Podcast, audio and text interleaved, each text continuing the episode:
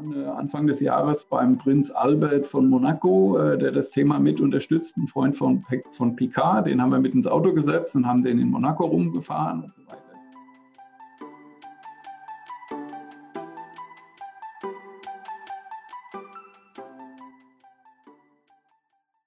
Heute zu Gast in unserer GCVB-Series äh, haben wir Stefan Henrich äh, Director äh, Marketing und PR bei Hyundai Motorsport. Und ja, Stefan, wir kennen uns schon eine ganze Weile. Wir waren früher bei äh, Hyundai Motor Europe. Du mein mhm. Chef, ich der PR-Hansel. ähm, jetzt äh, einige Jahre weiter bist du der Leiter äh, Marketing bei Hyundai Motorsport. Erzähl mal ein bisschen was über deinen Alltag. Wie, wie, was, was macht ihr und was machst du?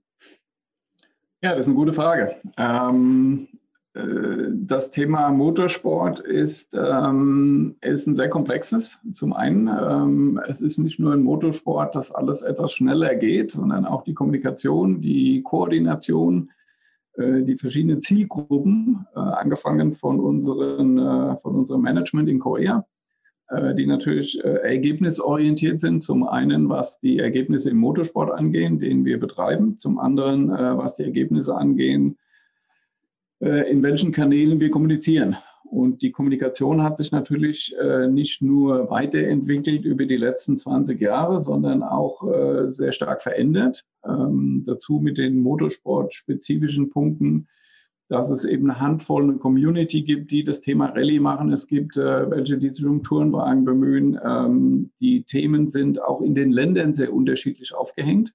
Mhm. Äh, als Beispiel Rallye in Deutschland interessiert kein Mensch. Äh, leider. Es gibt nicht mal mehr einen deutschen Lauf äh, zur Rallye-Weltmeisterschaft. Oh. Ähm, weil der ADAC da nicht mehr so viel Interesse hat. Und ähm, es gibt aber Länder eben zum Beispiel in Europa wie Portugal, wie Spanien, wie Italien, ja. Äh, UK immer noch sehr stark, äh, die super Rallye-affin sind, die auch Fernsehrechte kaufen und so weiter. Äh, Südamerika sehr stark Rallye, Argentinien, Chile ähm, ähm, sind Märkte, die sehr stark in der Rallye sind. Nordamerika überhaupt nicht. die haben ganz andere Formate. Die fahren dann Rallye-Cross und solche Dinge sind ganz andere Formate. Mhm. Ähm, und die Art und Weise zu kommunizieren ist natürlich speziell. Das heißt, es gibt eine Handvoll Journalisten, äh, zum einen, die dieses Thema konstant begleiten, äh, mit denen wir mehr oder weniger täglich in Kontakt sind, die auch mitreisen, wo wir, äh, wo wir uns um die vor Ort kümmern. Das Zweite ist, ähm, es gibt natürlich keine klassische Werbeplattform für Motorsport. Mhm. um Anzeigen schalten oder TV-Spots schalten oder irgend sowas, das funktioniert ja nicht im Motorsport ja. äh, und schon gar nicht in, in den Themen, in denen wir sind. Das heißt, wir haben uns relativ früh mit äh, meiner Truppe auf das Thema Social Media eingeschossen. Oh, äh, angefangen mit Facebook vor sieben, acht Jahren. Ja. Haben dann auch ein bisschen Geld investiert und haben gesagt, wir brauchen eine, eine solide, eine solide Plattform, ähm, um, um dann so ein organisches Wachstum äh, ähm, erstmal eine, einen Grundstock zu schaffen. Äh, haben dann zwischendurch ein bisschen geschiftet zwischen äh, Facebook, wo wir immer noch, wir haben gut fünf Millionen Follower auf Facebook. Ja, das ist ganz ordentlich. Also ein Teil ist dann abgebrochen, nachdem wir Geld rausgenommen haben. Aber wir sind so bei, bei etwa etablierten fünf Millionen äh, in Facebook. Wir haben dann ein bisschen umgeschiftet auf Insta, ähm, haben schon vor, ich würde sagen, eineinhalb Jahren angefangen mit TikTok. Äh, als ja. das anfing, haben gesagt, lass uns einfach mal probieren. Das ist ein komplett schräges Format. Ich kenne es von meinen Kindern. Äh, mit diesen kurzen Clips, wo die Leute nach fünf oder zehn Sekunden schon wieder weg sind. Mhm. Da musst du natürlich ganz andere Ansprache haben. Du musst, äh, das sind nicht klassisch technische Dinge, sondern ein Fahrer macht einen Handstand, äh, springt rückwärts aus dem Auto, diesen ganzen Blödsinn. Ihr kennt das, ähm, was man auf TikTok so vermarkten kann.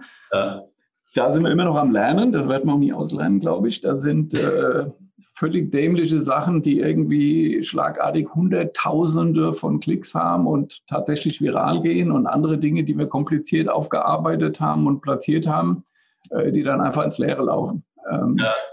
Ja. Also da sind wir inzwischen, denke ich mal, ganz gut aufgestellt. Äh, wir machen natürlich die klassischen Dinge wie Twitter und, und äh, LinkedIn ja. und diese ganzen Geschichten als, als Informationsfluss.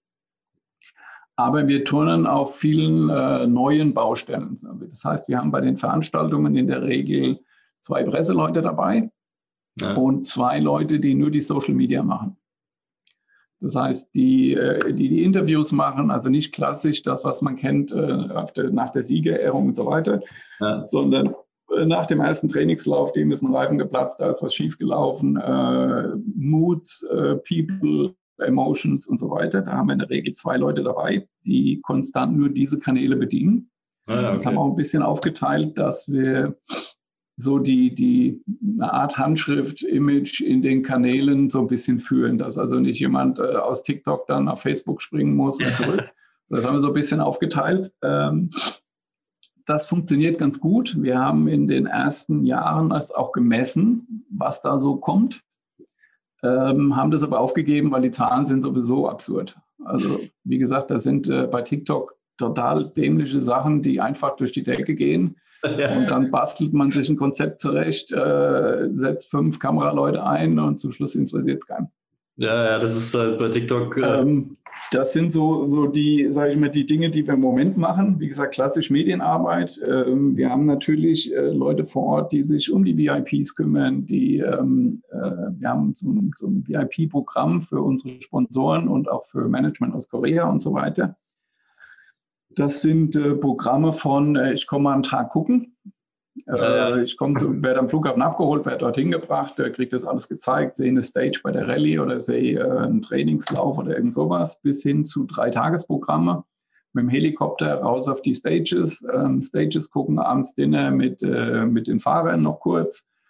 Vier-Sterne-Hotels, Fünf-Sterne-Hotels, diesen ganzen Ringelpiez. Wir haben eine ganze Flotte von Autos, die wir mit rumschleppen, um die VIPs und so weiter rumzutransportieren und auf die Stages zu bringen.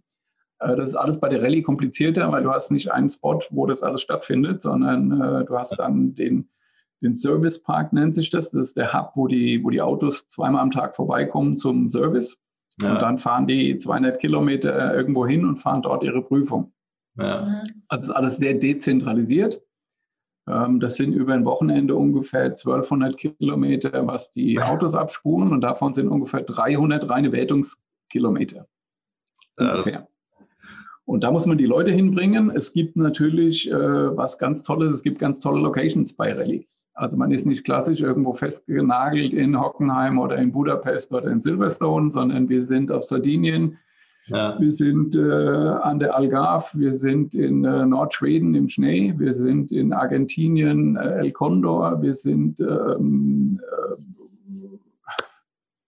ja, das sind so die, sag mal, die, wir sind auch in England natürlich äh, im Herbst, äh, wenn es quer regnet, äh, in Wales. Äh, aber es sind teilweise tolle Locations dabei und ähm, viel Experience. Und das ist das, ja. was wir nutzen, um Leute hinzuholen, für Rallye zu interessieren, indem wir einfach das Paket, ähm, ich sag mal, wenn du fliegst nach Olbia, wirst abgeholt, Hotel und dann fliegst du mit dem Helikopter raus in die Berge, siehst dann äh, von den Bergen aus unten das Meer und so weiter das sind dann einfach tolle, tolle Impressionen und, und Erlebnisse mhm. rund um das Thema Rallye.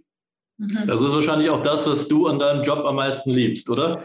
Äh, ich habe das nicht, die ersten eineinhalb Jahre sehr exzessiv mit, mitmachen dürfen müssen, ähm, aber inzwischen bin ich nicht mehr so oft draußen. Ah, okay. Wir haben eine ganz gute Truppe, die das alles macht, äh, im Marketing, PR und diese ganzen Themen wenn Sponsoren da sind, wenn es irgendeinen Grund gibt, äh, irgendwelche speziellen Vorkommnisse, bin ich dabei. Aber ich bin nicht mehr von Mittwoch bis Montag. Äh, wir haben so viele Sachen überschneiden, wir können gar nicht mehr alles, alles alleine abfeiern.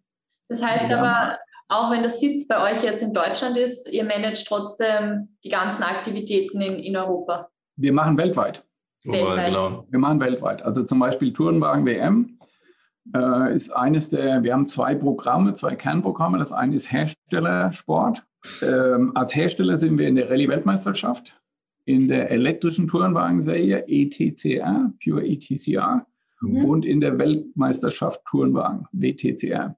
Das sind reine Programme, die wir von hier aus steuern. Da gibt es ein Kernteam, die die Tests machen, die Entwicklung machen und so weiter und das vor Ort, äh, sage ich mal, die Einsätze führen. Aber das kommt alles von hier. Das heißt, die Fahrerverträge und alles kommt von hier, die Sponsoren und alles. Ähm, und dann gibt es ein Thema Kundensport. Das sind äh, Rallye- und Tourenwagen, die mhm. wir hier bauen, entwickeln und verkaufen an Teams. Und ja. dann machen wir technische Betreuung. Äh, wir haben Autos laufen in Brasilien, in, äh, in, in Korea, in, in Südafrika und so weiter in den Tourenwagen-Serien. Ähm, die Autos sind hier gebaut, hier gewartet. Die kaufen die mit einem, ich sag mal, mit einem Grundkit an Ersatzteilen und Wartungsteilen und so weiter. Mhm. Und wenn es äh, gute Begründungen gibt, dann haben wir auch Ingenieure vor Ort, die äh, die Autos betreuen. Also zum Beispiel in der europäischen und in der nordamerikanischen, äh, in der IMSA-Serie, haben wir dann jeweils mindestens mal eine Person dabei, die am Wochenende vor Ort ist, technische Betreuung macht. Da gibt es auch so ein paar politische Spiele mit äh, Balance of Performance und so weiter. Ähm, da muss man immer jemand vor Ort haben, der die Themen für uns in der Hand hat und nicht die Teams alleine äh, rumbasteln lässt. Ja, ja. So, und das sind die zwei Kernprogramme. Ähm, dann nutzen wir natürlich einige regionale und nationale Events äh, für Tests. Das heißt, wir schicken dann auch mal unsere, unsere Fahrer aus der Weltmeisterschaft in einen spanischen Lauf, in einen italienischen Lauf. Nicht um den Pokal wegzunehmen, sondern einfach um das als Test zu nutzen. Das ist eine der Möglichkeiten, die wir haben, um, äh, um Testkilometer zu fahren mhm. und Sachen zu entwickeln. Das ist so ganz grob das, was wir machen. Das ganze Spiel ist natürlich startet äh, anders als in klassisch, man das vom Motorsport kennt, fängt die Saison nicht im April an und hört im Oktober auf, sondern wir haben im Januar Rallye Monte Carlo. Dann kommt im Februar Schweden, dann geht es nach Chile oder, oder nach Argentinien, in der Regel nach Südamerika. Ähm, und dann fängt, sage ich mal, die Straßensaison an äh, in Europa. Ähm, Amerika fängt schon früher an, Südamerika auch. Und dann ist der letzte Lauf in der Regel kurz vor Weihnachten. Dann, äh, sage ich mal, bis der Weihnachtsmann kommt, äh, sind wir schon wieder in der Vorbereitung für Monte Carlo.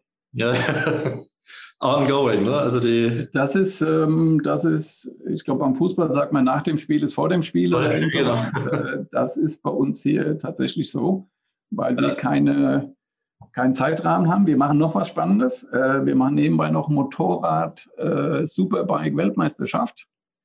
Nicht, weil wir Motorräder bauen oder einsetzen, sondern wir haben das Sponsoring übernommen und damit die Pace Cars. Das heißt also die Autos, die vor und hinter dem Feld herfahren, die Medical Cars, Race Director und so weiter. Diese Autos sind äh, Hyundai-Autos.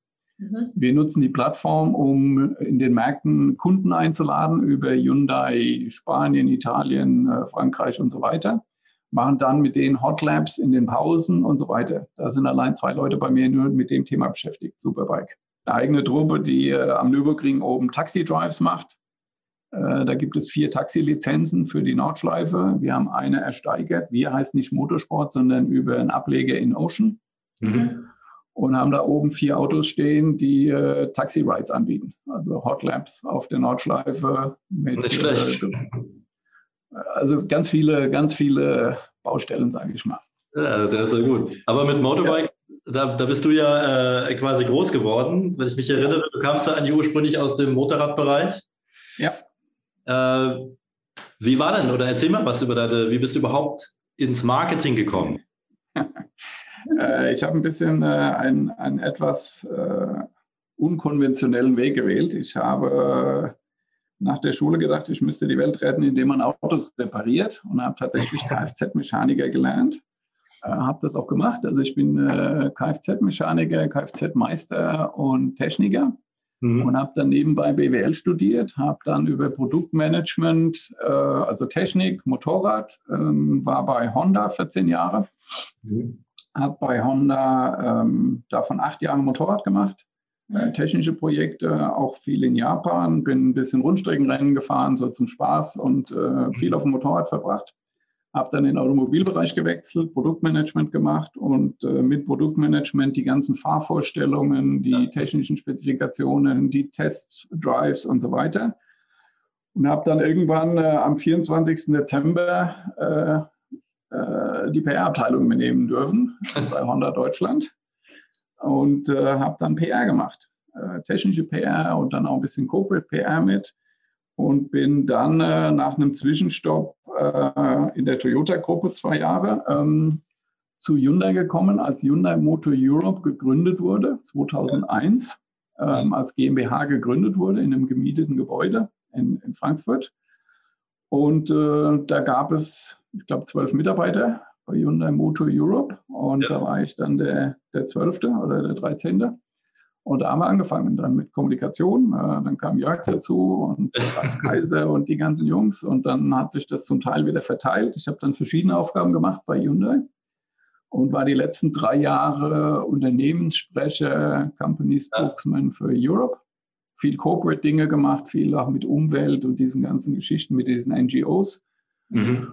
Und dann kam das Thema, vielleicht machen wir wieder Motorsport. Ja. Und dann habe ich mit einem koreanischen Kollegen zusammen äh, ein paar Ideen skizziert. Das Ganze wurde dann natürlich etwas, ähm, sag ich mal, in das koreanische Format verpackt und irgendwann hieß es, okay, wir machen Rallye-Weltmeisterschaft. Ja, das ist eine super Idee, dann wünsche ich euch viel Spaß. Äh, das war nie meine Intention, meine Wochenenden äh, äh, im, in Rallyes, bei Rallyes zu verbringen. Und das Thema Rallye ist natürlich das komplexeste Motorsportthema, das man sich vorstellen kann. Mhm. Äh, zum einen, weil es sehr spezifische Zielgruppen hat. Ja. Ähm, also es gibt Hardcore-Fans, die das tätowiert haben, äh, aber eben sehr kleines Feld. Und der Rest von den Motorsport-Interessierten interessiert sich nicht für Rallye. Ja. Und äh, inzwischen haben wir uns eine ganz gute Plattform geschaffen äh, mit äh, verschiedenen Plattformen und so weiter. Wir bleiben bei dem Thema bisher, Gott sei Dank, äh, dass wir Modelle, die man kaufen kann, als Basis nehmen. Also wir machen keine Prototypensport, wir machen im Moment keine Formelserien äh, wie Formel E und Formel 1 und Le Mans und so weiter, sondern wir haben immer Autos, wo man sagt, so, die kannst du kaufen beim Händler. Wir machen die infizierten Versionen von Weltmeisterschaft, die sehr modifiziert sind, bis runter zu annähernd Seriensport. Und da gibt es immer noch ein paar Projekte, die in der Pipeline sind, wo wir dran arbeiten. Äh, auch so die Brücke zwischen den N-Modellen, das sind so die sportlichen Ableger ja. wie BMW M, wie AMG, äh, die heißen bei uns N. Und zwischen den N-Modellen und den Kunden und dem Motorsport, den wir betreiben, da gibt es dazwischen so einen Breitensport, sage ich mal. Ähm, da sind wir da haben wir noch viel Potenzial, was wir, was wir zukünftig aufarbeiten wollen. Ja. Clubsport, äh, so One-Make-Race-Serien und solche Dinge. In einigen Ländern laufen da schon Test, äh, Teststationen und Testserien. Ähm, mhm. äh, da sind wir aber gerade mit zwei Teams dran und wollen mal gucken, ob wir das so ein bisschen, sage ich mal, koordinierter machen äh, zwischen den Kunden, die mit dem Auto vielleicht mal eine Runde auf der Nordschleife fahren und dem, was Motorsport angeht. Mhm. Ja, super. Ja, und das ist so die Bandbreite. Wir machen auch ein bisschen Entwicklungsarbeit natürlich für Korea. Also wenn dann Themen in eben in Korea im Entwicklungszentrum in Namyang arbeiten, knapp 10.000 Leute. Mhm. Äh, dort ein Projekt, etwas Neues, etwas Komplexes äh, auf die Beine zu stellen, ist, ist super kompliziert. Da hat man Finanz und dies und Quality und diese ganzen Departments, die mitspielen. Mhm. Und dann bekommen wir solche Projekte das Budget und einen Zeitrahmen und, sage ich mal, den, die Abgrenzung. Und dann machen wir das hier. Wir entwickeln dann Autos, elektrische, äh, auch so Art Vorserienautos, ähm, die wir hier entwickeln, testen, abstimmen. Dann kommt von Korea kommen Leute rüber, die die Abnahmen mitmachen oder wir schicken das Ding Luftfracht zurück nach Korea. Mhm. Und da haben wir dann immer so ein paar extra Stories. Ähm, RM ist eines davon. Also RM heißt Rear Midship. Das waren äh, verschiedene Konzepte über die letzten sieben, acht Jahre, wo immer wieder was gezeigt wurde, eine Idee. Mhm. Aber das war immer nur eine Idee. Wir haben die Autos inzwischen gebaut und die Autos laufen in verschiedenen Konfigurationen. Ähm, und wir nehmen die dann mit, wenn wir eine elektrische Tourenwagen-Serie haben, dann laden wir zehn Journalisten ein, die uns relevant erscheinen, Top Gear und Automotorensport und, und, und. Und dann äh, nehmen wir das Ding mit und sagen so, fahrt das mal. Urteil das mal. Mhm. Und da haben wir immer so eine Plattform auch wieder zum, zum Produkt und zu Corporate. Ähm, wir arbeiten gerade im PR-Bereich sehr eng mit äh, Yuna Europe zusammen, ja. äh, auch mit den Amerikanern, aber natürlich eng mit Offenbach, was äh, was einfach äh, nur 30 Kilometer weg ist von dem, wo wir sitzen. Ähm, aber wenn die eine Veranstaltung machen, stellen wir den Showcase hin, machen Expert-Panels und solche Dinge, wo wir dann dabei sind. Umgekehrt, jetzt äh, am 6. September haben wir ein Meeting in, äh, in München äh, mit dem Promoter für die Rallye-Weltmeisterschaft, Vorstellung des neuen Konzepts für nächstes Jahr und so weiter. Und dann am 7. ist die IAA in ja. München zum ersten Mal. Da steht dann wieder ein Showcar von unserer Seite und so weiter. Also das versuchen wir natürlich immer, den, die Anbindung an den Konzern so eng wie möglich zu halten, weil da kommt das Geld her. Ähm, wir haben ja einen Ableger im Konzern, der Genesis heißt. Ja. Genesis ist die nicht mehr ein Modell, sondern die Premium-Marke von Hyundai. Die gibt es schon eine Zeit lang in USA, in Russland, in Korea, jetzt auch demnächst hier im Kino, also auch hier in Europa. Es gibt eine Europazentrale, die sitzt äh, in Offenbach. Ähm, es gibt in München den ersten Ableger mit einem Showroom, in Zürich, in London. Okay. Ähm, und die haben, glaube ich, das Konzept jetzt, weil sie eben sehr spät einsteigen in ein ganz, ganz schwieriges Thema Premium, ähm, das Konzept einfach schon mal ausgelassen, was es so in der Form am Aussterben ist. Also die gehen nicht auf eine Messe, sondern die laden sich die Kunden ein. Äh, ja. Umgekehrt, Kunde hat keine Zeit, okay, dann gehe ich zum Kunden. Äh, genau. Das ist wie mit dem Knochen und dem Hund. Äh, dann muss der Knochen eben zum Hund gehen, wenn der Hund keine Zeit hat. Und ja. Äh, da sind die mit ein paar Ideen, denke ich mal, auf einem guten Weg. Mhm. Äh, das Thema Dienstleistung ist, hat viel Potenzial in Europa. Ja.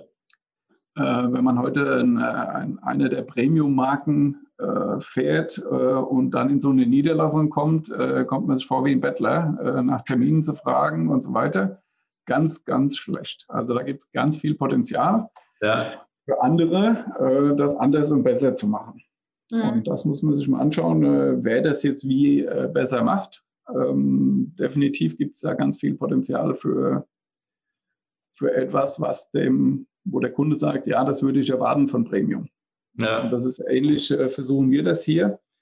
Ähm, wir, haben, wir sind immer wieder ein bisschen gepusht worden, äh, auch Endverbrauchern solche VIP-Programme anzubieten in verschiedenen Leveln. Ja. Ähm, wir haben uns mal so versucht, ein bisschen nach unten zu bewegen. Äh, aber dann hast du irgendwann einfach nicht mehr den Standard, wo du sagst, wir als Hersteller Hyundai wollen so etwas anbieten.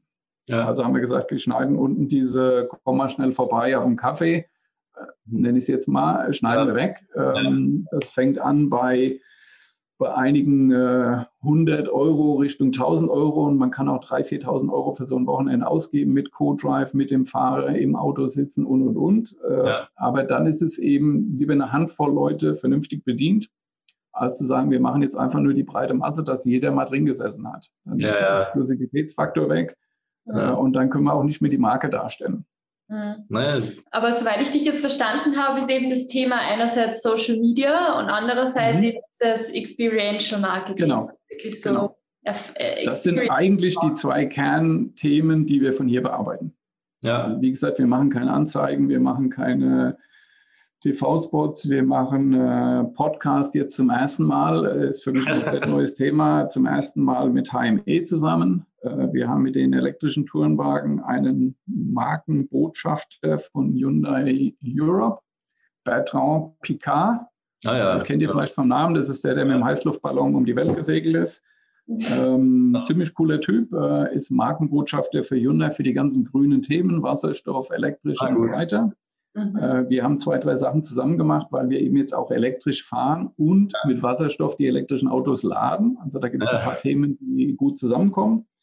Waren äh, Anfang des Jahres beim Prinz Albert von Monaco, äh, der das Thema mit unterstützt, ein Freund von, von Picard, den haben wir mit ins Auto gesetzt und haben den in Monaco rumgefahren und so weiter. Also so ein paar Themen, wo man dann so auch mal über den Tellerrand Hardcore Motorsport gewinnen und so weiter rausfinden kann und kann so ein bisschen äh, Corporate Social Responsibility und so weiter, sofern man das im Thema Motorsport vermarkten kann. Ja. Mhm. Ja. Das heißt, ähm, hat sich das eigentlich über die letzten Jahre so entwickelt, dass dieses Thema eben Corporate Social Responsibility und auch generell diese Entwicklung hin zu Social Media und Experiences, ist das jetzt was, was in den letzten Jahren erst entstanden ist oder hat sich einfach nur verändert, wie man es jetzt umsetzt? Ich denke beides. Ich denke beides. Also ähm, wir sind relativ spät ja eben erst vor acht Jahren angefangen mit Motorsport. Ähm, wir haben dort einen Status gemacht. Äh, 2012, 2013 in der Vorbereitungszeit war ich viel unterwegs, äh, auch mit meinem damaligen Präsidenten und haben uns angeschaut, wie sieht diese Welt aus, in die wir einsteigen. Mhm. Und dann haben wir Dinge gesehen, wo es hieß, wo ich dann einfach äh, neutral die Frage gestellt habe, warum ist das so? Ja, das ist schon immer so. Mhm. Okay, nicht für uns. Und dann haben wir einige Dinge tatsächlich, ich würde nicht sagen revolutioniert, aber doch auf den Kopf gestellt. Mhm. Da gibt es einfach Themen, die in der Tradition so waren, ähm, wo wir gesagt haben, okay, macht das einen Sinn für uns? Nee, eigentlich nicht. Okay, machen wir es anders. Ja. ja, aber alle machen grün. Ja, okay, wir machen genau. jetzt blau.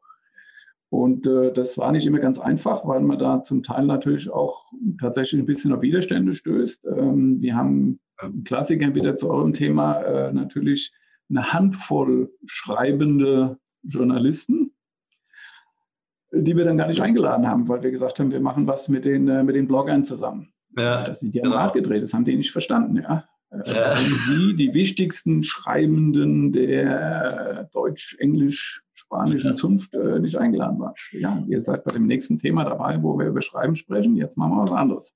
Ja, klar. Äh, genauso haben wir es mit der Hospitality gemacht. Wir haben uns äh, Hospitalities angeschaut und haben gesagt, okay, das ist, ähm, das ist so, ja. Ähm, wenn wir jetzt, wir haben den Nachteil gehabt, wir sind tatsächlich äh, zu fünft in eine 8000 Quadratmeter Gebäude gegangen und da war nichts. Oh ja. Kein Schraubenzieher, kein, nichts, keine Werkbank, nichts. Der Vorteil war, wir hatten nichts. Das heißt, wir konnten alles neu überdenken.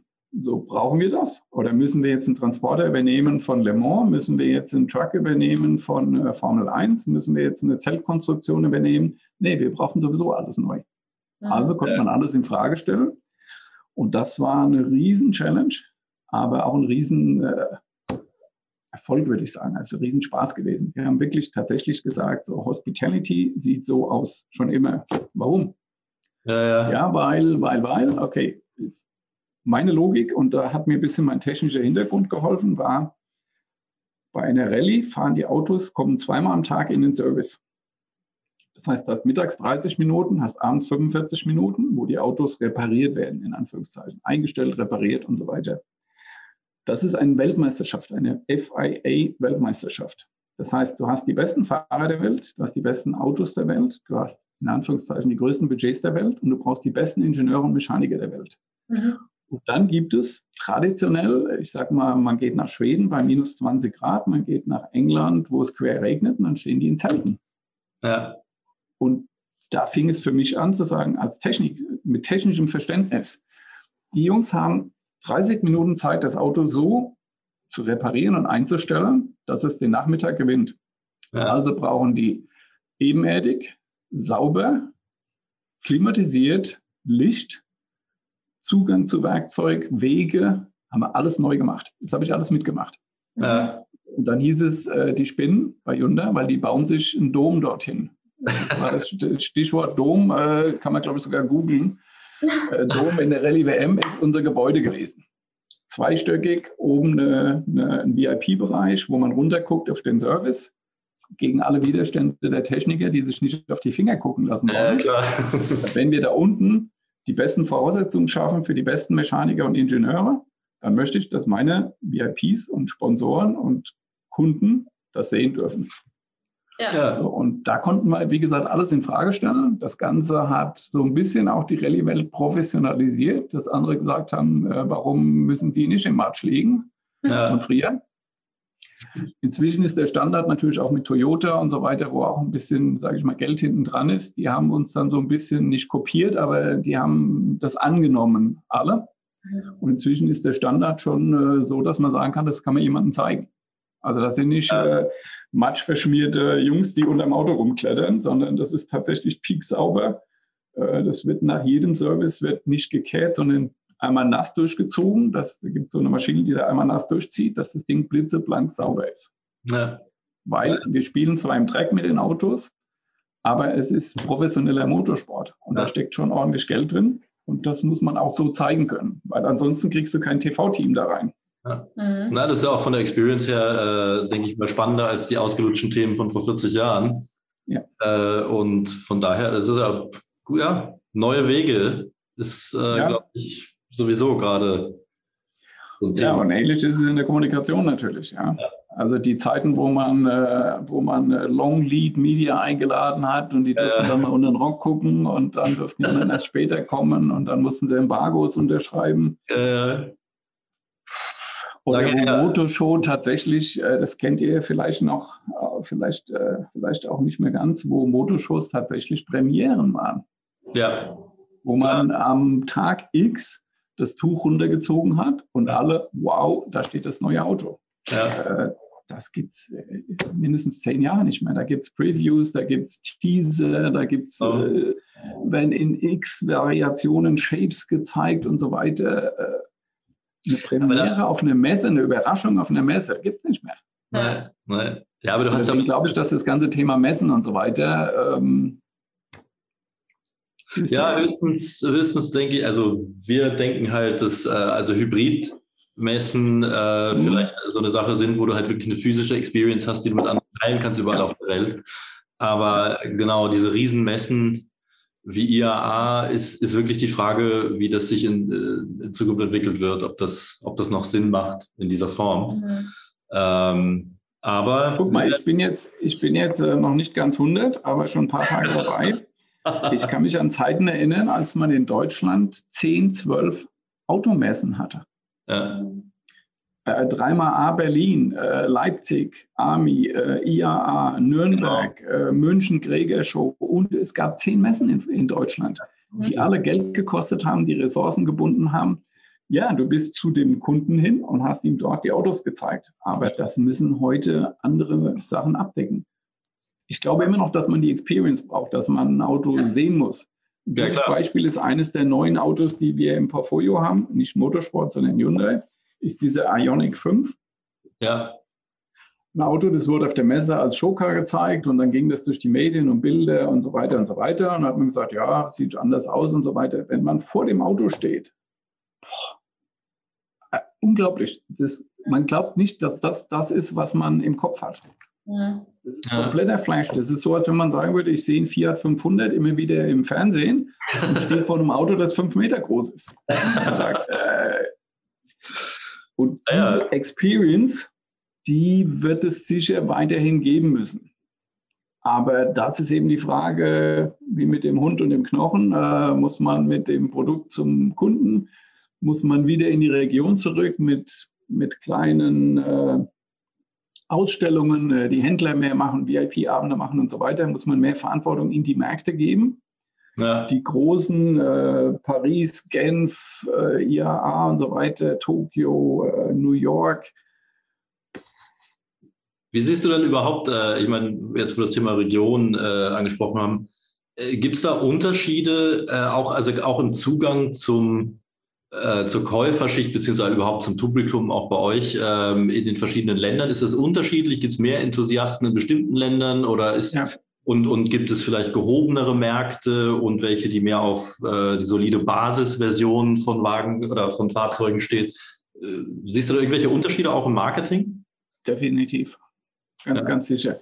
Also die, äh, ich meine, es fängt in Europa an. Äh, wir haben einen Euro äh, in den meisten Ländern in Europa. Äh, wir haben unterschiedliche Sprachen, unterschiedliche Mentalitäten, äh, unterschiedliche Steuergesetzgebungen und Abgasgesetzgebungen und, und, und. Ähm, ähnlich ist es im Thema Motorsport. Wir haben Länder, die traditionell sehr affin sind, Rallye, Rundstrecke, Motorrad gegenüber und so weiter. Und Länder, die sich dafür sehr wenig oder gar nicht interessieren. Mhm. Vieles ist natürlich auch getrieben durch durch Local Heroes. Also das ist ein klassischer Faktor, ich sage mal Steffi Graf Tennis, äh, Boris Becker, ja. Klitschkos Boxen, wo Omas vorm Fernseher saßen und Boxen geguckt haben, ja, ja. weil sie das irgendwie. Ja. Also diese Story ist ganz extrem im Motorsport. Äh, Verstappen, äh, ganz Holland im Formel 1-Fieber, äh, Belgien im Rallye-Fieber wegen Thierry Neuville und so weiter. Und das ist sicher einer der Punkte, wo wir zum Beispiel in Deutschland das Thema Rallye nicht platziert bekommen. Ja. Es fehlt eben ein Walter Röhrl. Äh, ja. Armin Schwarz hat es nie so richtig hingekriegt. Jetzt sein Junior ist äh, ganz gut im Aufbau, der ist erst 16. Äh, ja. haben, ich habe es versucht, immer wieder auch in den ganzen Nachwuchsprogrammen, die wir gemacht haben, wieder irgendwie Deutsche mit reinzudrücken, dass man sagt, man hat eine Plattform, dass der ADAC wieder Interesse hat, äh, was zu machen und so weiter. Mhm. Schwierig. Ja. Traditionell kommen die Rallye-Jungs äh, aus, äh, aus Frankreich, weil die ein sehr gutes Förderprogramm haben, schon immer, die FFSA, äh, und aus Skandinavien. Äh, ja, die Buben wie jetzt unser kleiner Olli Solberg, äh, wie in Calero Ampera, die sitzen mit 12, 13 im Auto und ballern irgendwo durch die Wälder. Die Welt. Keinen interessiert. So, und bis die 15, 16 sind, haben die mehr Rallye-Erfahrung wie andere, die hier mit, mit ja. 12 mit Kart anfangen. Ja, ja. Und das Thema ist, ja, du brauchst, du brauchst die Gesichter zu den Stories. Ja. Äh, wir haben das auch in Rallye gelernt. Ähm, die Rallye-Fans sind zum großen Teil, zum größten Teil, nicht zum großen, sehr großen Teil, nicht markengebunden, sondern personengebunden. Ja. Traditionell war es so, dass ein Sebastian Löb, neunmal Weltmeister, neunfacher Weltmeister in der Rallye WM, äh, immer Citroën gefahren ist. Das heißt, mhm. alle die Franzosen, die Citroën, die Löb äh, gut finden, sind immer in ihrer Schiene geblieben. Da gab es einen neuen Sponsor, da konnte man neue Kappen und Merchandiser finden. Ja. Aber das, da hat sich nichts verändert. Äh, der jetzige Weltmeister, Sebastian Ogier, siebenmaliger Weltmeister, ist Weltmeister geworden mit äh, Volkswagen, mhm. mit Ford einmal und zweimal mit Toyota. Naja. So, jetzt ist die Frage, wo sind die Fans? Sind ja. die bei VW gibt es nicht mehr in der Weltmeisterschaft? Sind die bei Ford geblieben? Sind die mit zu Toyota? Äh, oder sind es einfach Sebastian Loeb oder Sebastian Ogier-Fans? Ja. Und äh, das haben wir versucht so ein bisschen zu verstehen. Da gibt es natürlich keine, da gibt's keine Statistiken zu, aber man sieht so, wo, die, wo der Flow hingeht. Ähm, wer folgt den Fahrern, wo auch immer die gerade fahren und gewinnen oder nicht. Äh, und wer ist wirklich an der Marke dran? Also wer ist jetzt Hyundai-Fan und fährt ein Hyundai und äh, ist im Enthusiast Club und so weiter? Oder sind das Leute, die sagen, Thierry Neuville, hey cool, äh, fährt ein Hyundai, setzt Hyundai-Kappa auf, nächstes Jahr fährt der Toyota, okay, dann Toyota-Kappa. Toyota. ja. Oder was auch immer. Ja. Und das Gleiche hat man im Tourenwagenbereich. Ähm, da sind die Wechsel etwas häufiger. Da haben wir äh, ein Taquini zum Beispiel, äh, den glaube ich jeder noch kennt. Gabriele ist, äh, kenne ich noch aus Honda-Zeiten. Äh, das ist der einzige, der älteste, glaube ich, Tourenwagenfahrer im Moment der Welt. War noch Weltmeister vor zwei Jahren. Hat jetzt gerade vor zwei Wochen in Aragon gewonnen. Mhm. Ähm, da gibt es Taquini-Fans, der hat in, in Korea mehr Fans als, als ein Neville oder so. Als naja, wir also in Korea waren, äh, die sind alle crazy gegangen. Die kennen seine Formel-1-Karriere, seine Tourenwagen, Weltmeisterschaft, Tourenwagen, Europameister und und und. Taquini, mit was auch immer er fährt.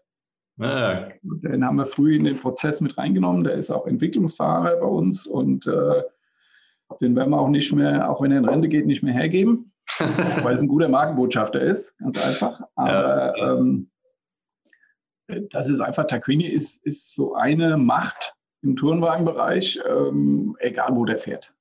Mhm. Ja, nein, das ist äh, aber gut erklärt. Ja, mehr so die Personal Brand mäßig und die Markenabstrahlung ja. oder Image-Transfer eigentlich beidseitig dann. Äh, oder ja. vom Fahrer auf Marke. Ja, natürlich. Ja. Äh, schon, also wir wollen ja mit dem Geld, was wir investieren als Hersteller, nicht wir, sondern jeder Hersteller, möchte man ja Marke bauen. Ja. Also wir möchten äh, I like the brand, äh, positive Reflexion. Am Ende des Tages die Autos, mehr Autos zu einem besseren Preis verkaufen oder zu einem ja. höheren Preis verkaufen. Das ist das einzige Spiel, warum es Motorsport gibt.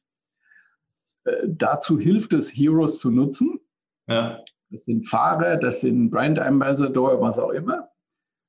Aber es ist ja nicht im Interesse der Hersteller, äh, Heroes zu bauen, äh, die dann abwandern zum nächsten und zum nächsten genau, und zum ja. nächsten. Ein, ein, ich glaube, das äh, bedeutendste Beispiel ist äh, Valentino Rossi. Mhm. Ähm, Motorrad, äh, zwölffacher Weltmeister und so weiter. Seine Marke ist VR46 und VR46 ist die stärkste Marke, die man sich im Motorsport vorstellen kann. Der ja. macht Millionen und Millionen nur mit Merchandise und und und. Das ist Valentino Rossi, 46, seine Startnummer. Was der fährt, ob der die letzten zehn Jahre Weltmeister war, interessiert kein Mensch. Mhm. Das ist einfach Marke. Ja, Star Für Yamaha hilft das nicht. Oder für, jetzt hat er ein, ein Honda-Team. Ähm, hilft es nur bedingt, weil da eben eine Abstrahlwirkung ist. Aber als Marke, eine Person oder um eine Person rum, so eine Marke zu bauen, ja. wow. Ja. ja. ja. ja. nicht schlecht. Ja, perfekt. Ich glaube, das war eine gute Zusammenfassung zum Schluss. Wir wollen dich jetzt auch nicht länger genau. halten. Das ist so grob äh, das, was wir machen. Ja, sehr gut. Äh, vielen Dank für die Insights. Das war's auch schon wieder mit dieser Folge von Marketing Blabla. Vielen Dank fürs Dabeisein. Wenn euch die Folge gefallen hat, würde ich mich freuen, wenn ihr dem Podcast folgt, um keine weiteren Folgen mehr zu verpassen. Weitere Infos zum Thema gibt's auch auf Instagram bei @marketingblabla. Ich freue mich außerdem immer über euer Feedback oder Kommentare. Ganz einfach via Instagram Directs oder via E-Mail an victoria.hufnagel.livest.at. Bis zum nächsten Mal.